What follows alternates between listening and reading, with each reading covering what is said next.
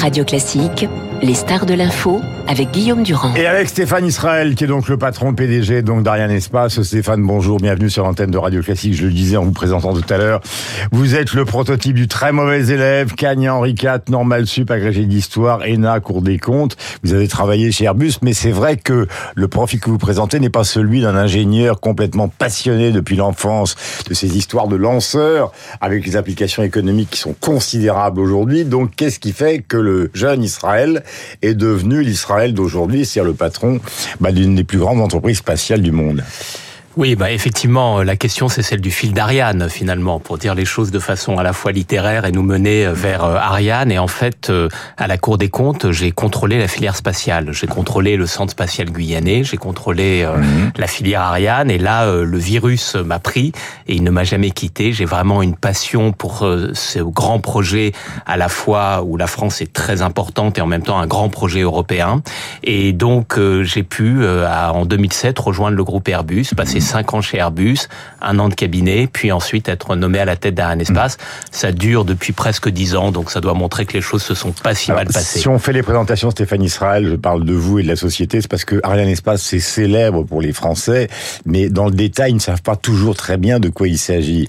C'est un consortium dont euh, euh, les principaux actionnaires sont Airbus et Safran, et il y a d'autres actionnaires, donc il n'y a pas l'État dans, dans Ariane Espace. Alors donc effectivement, Ariane Espace, c'est l'entreprise qui met en œuvre et qui vend euh, les fusées, euh, les fusées Ariane que nous connaissons tous, aussi une fusée un peu moins connue qu'est la fusée Vega, et puis on s'est beaucoup occupé de Soyuz, on en reparlera peut-être, mhm. et nous sommes adossés à une maison mère industrielle qui produit et développe cette fusée, qui s'appelle Ariane Group, mhm. et euh, donc Ariane Espace appartient à plus des deux tiers à Airbus et Safran, et dans le reste du tour de table, il y a mhm. les industriels qui produisent des éléments de la fusée, un Suisse qui fait ce qu'on appelle la coiffe, euh, des Allemands qui font des structures, mhm. des Italiens qui font Et des... c'est gérable ça C'est tout à fait euh, gérable. Effectivement, c'est un, une, une, organisation qui est une organisation européenne. Et quand on dit Europe, il y a une part de complexité.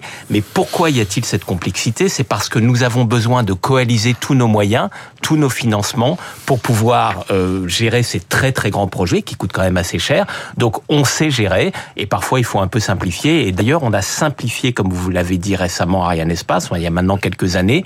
Le CNES, qui est notre agence tutélaire, n'est plus dans notre capitale. Nous sommes maintenant une entreprise totalement privée, mais nous travaillons main dans la main tous les jours avec le CNES. Alors maintenant, nous allons faire démarrer la fusée et ça va faire pan. Pourquoi? Comment se fait-il qu'Ariane 6 ait été retardée?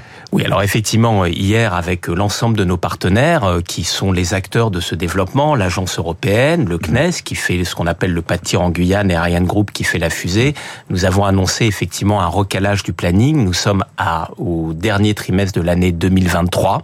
Il y a beaucoup de choses qui ont avancé, avancé de façon spectaculaire. Si vous allez en Guyane, vous verrez la fusée sur le pas de tir complètement érigée, mhm. celle qui va servir à faire les tests. Qu'est-ce qui s'est passé? Alors j'en viens maintenant. Je dis aussi je suis un peu insistant. Voilà. Je suis très bien élevé. Non, non, non, non, mais vous, vous avez raison d'insister. Bravo, etc. mais alors pourquoi tout d'un coup recule-t-on? Et mon idée était bien de répondre à votre question. Et donc euh, effectivement, il y a des choses qui ont pris plus de temps que prévu. et je vais vous donner bah, un exemple. Par exemple, euh, en Allemagne, en ce moment, on fait ce qu'on appelle une campagne d'essai à feu de l'étage supérieur. Donc une fusée, il y a plusieurs étages. Il y a l'étage du haut, ce qu'on appelle l'étage supérieur dans notre jargon.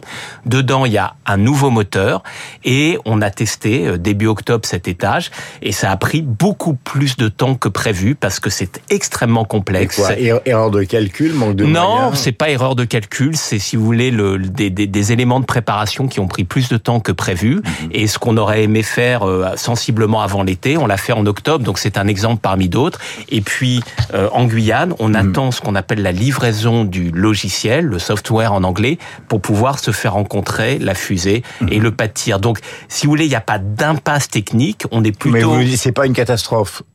Non, je dis pas, je sais pas. C'est pas la meilleure nouvelle du monde, mais c'est pas. Les, les, retards, c'est effectivement jamais très agréable. C'est mm. malheureusement assez euh, assez commun dans nos métiers, mais on est maintenant sur cet objectif. Il faut le tenir. Et effectivement, mm. c'est important parce qu'il y a des clients qui veulent être lancés.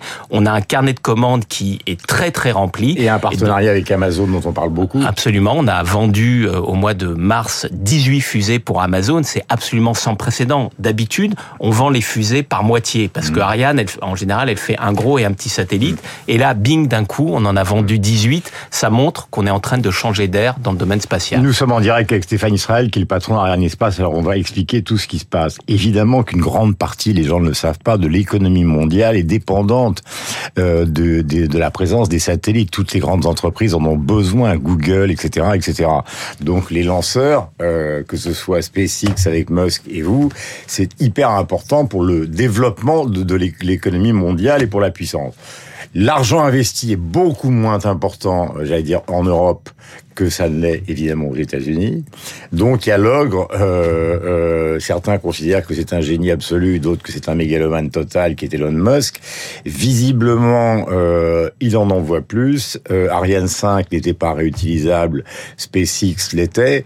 Donc on se demande s'il si, ne vous a pas mangé un peu la laine sur le dos en, en, très peu de temps, quoi, en moins de dix ans. Alors, en un peu plus de dix ans, hein, puisque Musk a fondé son projet en 2002. au début, il n'y avait rien du tout. Il y avait un garage et, et lui. Ouais, et, et, une toute petite chose, Guillaume Durand, des centaines de millions et même des milliards de la NASA, parce que ça, il faut jamais l'oublier. En réalité, ce qui va lancer Musk dans les années 2000, c'est un énorme contrat de la NASA pour aller desservir la station spatiale.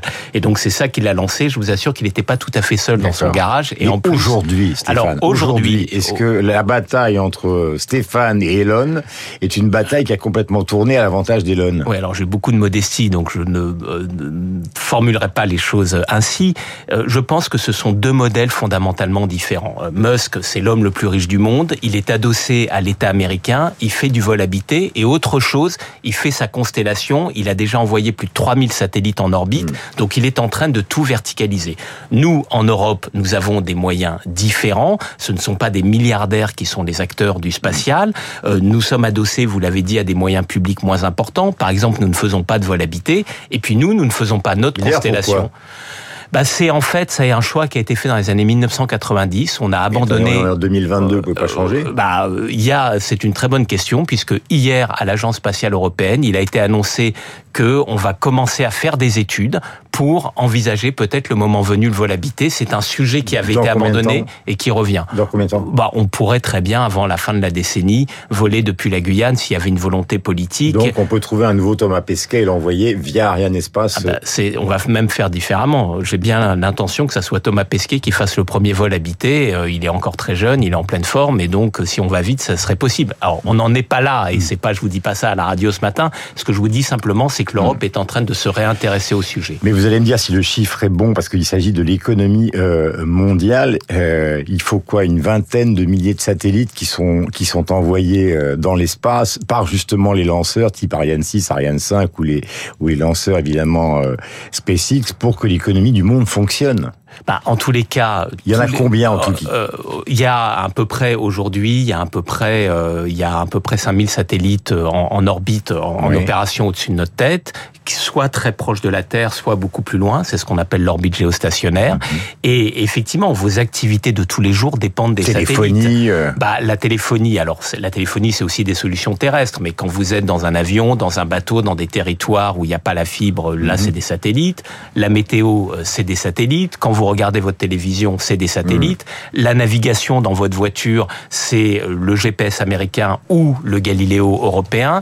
La surveillance de l'environnement, la moitié de ce qu'on appelle les variables climatiques essentielles, ce sont des satellites. Mmh. Donc les satellites sont absolument vitaux pour notre pour notre vie de tous les jours sur Terre, Alors, et on a besoin de fusées pour les envoyer. Vous savez que nous sommes en guerre. Enfin, nous ne sommes officiellement pas en guerre, mais en tout cas, il y a une guerre en Europe. Et les, les Russes, c'est Soyuz, et ils ont historiquement Gagarine, tout le monde se souvient, joué un rôle énorme dans la conquête de l'espace. Leur budget est largement inférieur au budget que nous connaissons et notamment au budget euh, américain. Est-ce que euh, question à 8h26. Est-ce que, alors normalement l'espace c'est démilitarisé. Enfin, il y a des accords internationaux qui fait qu'on n'a pas le droit de se faire la guerre euh, dans l'espace. Dans l'espace. Mais est-ce que vous en êtes certain vous aujourd'hui? Bah, C'est effectivement le cadre juridique. On n'a pas le droit de faire la guerre des étoiles et on n'a pas le droit de s'autodétruire dans l'espace. Maintenant, ce qui est sûr, c'est que l'espace est un espace de souveraineté. On a des satellites militaires mmh. dans l'espace, mais qui sont utiles pour le champ de bataille sur Terre et qui mmh. sont pas censés se faire la guerre dans l'espace. Mmh. On sait maintenant Les satellites d'information, en fait. Des satellites de télécommunication Oui, oui. euh, des- ou, ou aussi d'observation, donc effectivement d'information au sens large. Maintenant, Donc a- les Russes en ont pour voir où sont les Ukrainiens, et les Ukrainiens en Oui. ont pour voir où sont les généraux russes. et on voit bien que les Ukrainiens d'ailleurs ont accès à un renseignement très précis. Maintenant, Hmm. Mais il y est-ce a qu'on va arriver à un moment, puisque c'est vous qui réfléchissez à ça, à, à- à ce qu'on voit finalement dans les productions hollywoodiennes, c'est-à-dire euh, à une véritable guerre de l'espace qui, Non. qui d'ailleurs posera des problèmes de frontières, de territoire. Enfin, ça va devenir Bah, très c'est c'est interdit. Maintenant, vous savez que les Russes, avant de déclencher la guerre en Ukraine, ont fait une démonstration de destruction depuis le sol d'un satellite, un satellite à eux. Ce sont des choses que les Chinois avaient fait, euh, avaient fait avant. Mais donc, il y a effectivement un risque de guerre des étoiles qu'il faut éviter. En revanche, on a besoin d'avoir une puissance militaire dans l'espace. La France a créé le commandement de l'air et de l'espace. Donc, on a vraiment maintenant cette stratégie spatiale intégrée à nos forces armées. Et on va lancer d'ailleurs bientôt un satellite de télécommunication militaire pour nos armées, le Syracuse 4B. Mais oui, l'espace sert beaucoup à la souveraineté et il faut vraiment éviter que l'espace devienne lui-même un champ de bataille. Je rappelle qu'Ariane 6, désormais, on a retardé ça au dernier trimestre 2023, mais ce n'est pas pour vous accabler. Il me reste deux questions qui sont des questions évidemment euh, grand public parce qu'elles font appel au rêve. Est-ce qu'on va retourner sur la Lune? Alors, il y a un programme qui s'appelle... Est-ce que Musk, qu'il prononce ou qu'il hurle très fort, va aller sur Mars Écoutez, je sais pas, mais en tous les cas, il y a pas... envoyer Stéphane Israël sur Mars en les Il y a- faisant travailler un a- petit peu Il n'y a pas de planète B, et ce qu'il faut d'abord, c'est que l'espace sert à mieux vivre sur Terre. Ouais. Et ça, c'est notre ambition. Et les, les rêves de ceux qui veulent pensent que le Mars va être une planète de secours, je n'y crois absolument pas. Alors ensuite, la Lune. Il y a un grand Donc programme. Musk, c'est un faiseur d'histoire dans cette affaire-là. C'est beaucoup de choses à la fois. écoute pas, on C'est- est loin. C'est c'est- c'est beaucoup de choses à la fois. Il y a à prendre et à laisser. En tous les cas, la Lune, il y a un grand programme américain qui s'appelle Artemis de retour vers la Lune, Mhm. de faire une station spatiale qui tournerait autour de la Lune. Donc oui, on va retourner sur la Lune. Les Américains espèrent Quand le faire vers les Américains espèrent le faire vers 2025 pour un premier vol habité. Et la Lune, ça peut permettre d'aller plus loin, justement sur Mars, parce que c'est beaucoup plus Après, facile. je comprends pas, vous m'avez dit il y a deux secondes que c'était Non, je, que je c'était crois- une fantasmagorie d'aller sur Mars et maintenant vous me dites on peut y aller. Je, je vous dis, je vous dis que Guillaume Durand, Stéphane Israël et tous les autres vont pas finir leur vie sur Mars. En Oui. revanche, qu'à un moment donné, on aille sur Mars, c'est une quelque chose Hmm. qui sera fait. Alors peut-être pas par des hommes, hein, peut-être de façon robotique, mais donc oui, la réponse, on va retourner sur la Lune. Merci Stéphane Israël d'être venu ce matin nous parler de ce sujet extrêmement passionnant qui est l'espace. D'ailleurs, on le voit avec la, la célébrité du nom de votre entreprise, euh, Ariane Espace, et la célébrité euh, bah, de Thomas Pesquet, qui est parmi les Français les plus connus. Donc ça prouve que nous sommes passionnés par cette affaire, même s'il est troublé par une guerre dont nous reparlerons tout à l'heure. Et puis nous allons revenir sur Terre, le 49-3 et toutes ces affaires euh, politiques avec Franz-Olivier Gisbert. Dans un instant, c'est beaucoup moins drôle, mais Franz étant en grande forme, vous allez voir que